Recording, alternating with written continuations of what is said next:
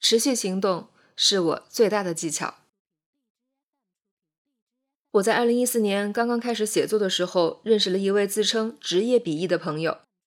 他看了一些我初期发表的关于英语学习的文章，表示很赞同。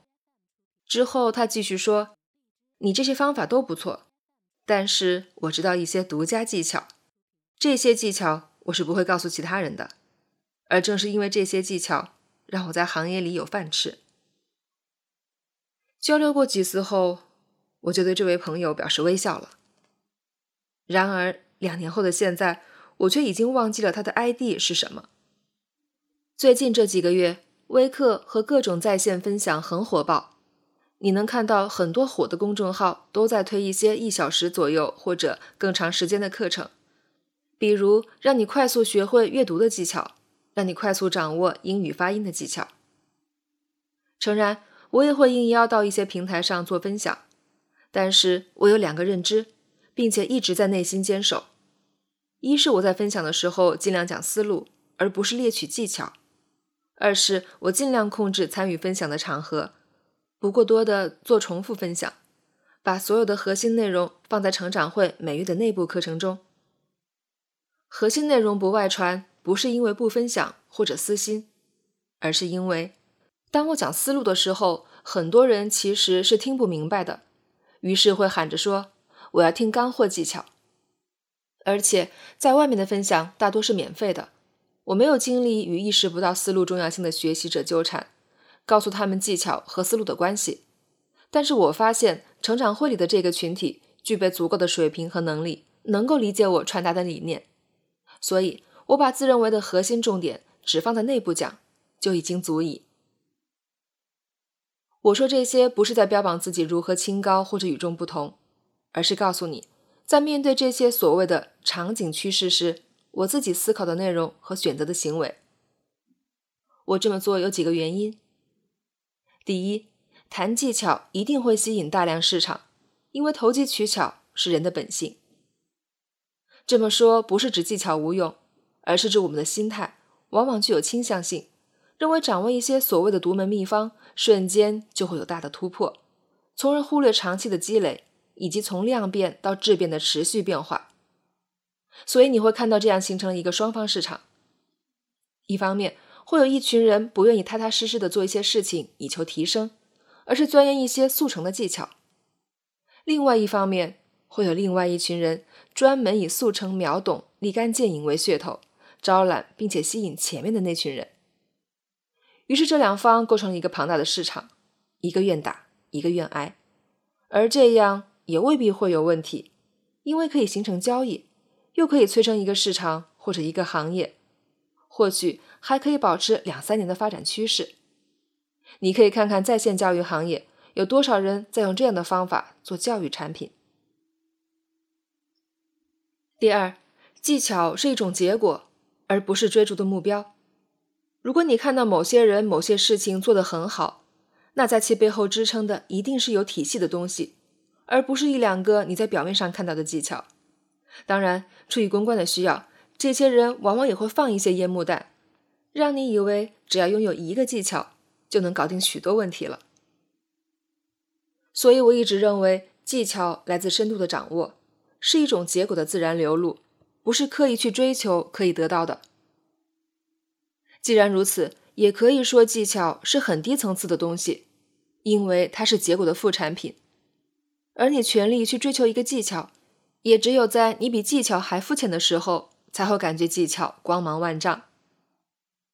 所以对我而言，网络上那些十个能让你瞬间获得啥啥啥的技巧，或者告诉你怎样立即获得啥啥啥的技巧，一般是不会去点开的。你看到那些标题以后，如果动心了，其实是正常反应，因为人有投机取巧的本性。但是如果你能控制，说明你有理智，你知道事情存在另外一种可能性。没有理智的人，迟早是会被坑的，不是在这里，就是在那里。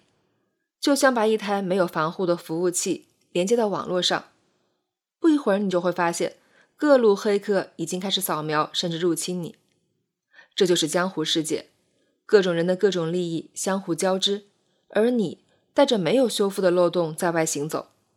如果能宰你一刀，何乐而不为？对技巧无节制的追求，就是我们在外行走的重大漏洞。最后，抱歉，我没有什么技巧给你。持续行动就是最大的技巧。我是一个不太讲求方法技巧的人。不讲求方法的意思是，每次我看到某些群里因某些不必要讨论的细小问题争吵的时候，就感觉像一群人在讨论如何用最优雅的姿势跨过一条并不深的沟渠。有的人说用木头搭桥，有的人说用钢板，有的人说左脚先跳，有的人说直接蹦。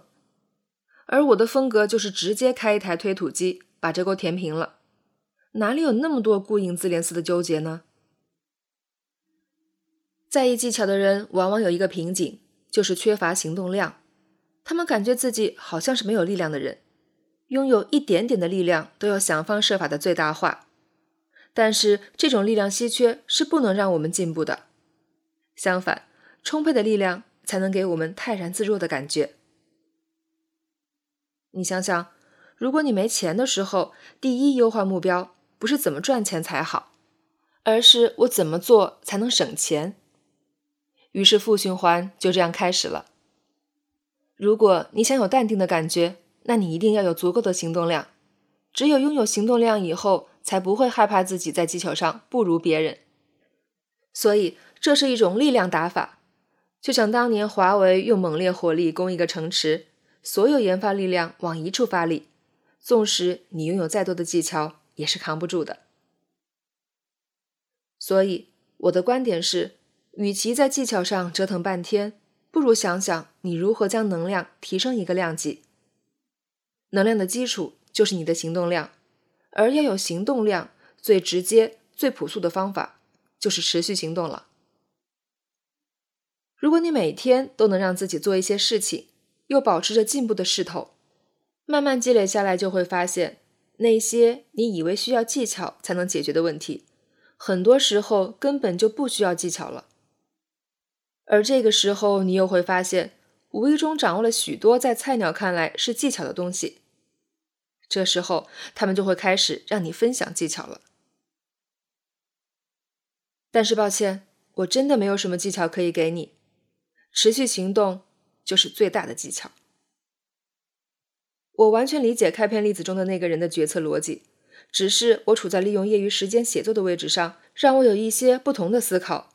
所以，除非哪一天我把写作这件事情当做工作来谋生，那我才不得不开始兜售我所谓的写作技巧、英语技巧和其他技巧，开始用在市面上看到的所有噱头来吸引人，而那样也真的是一件无聊的事情，这就失去了做这件事情的乐趣。而那个时候，我大概不会成为游走在口译世界的 IT 从业者。而是一名贩卖口译情怀的 IT 走资派了。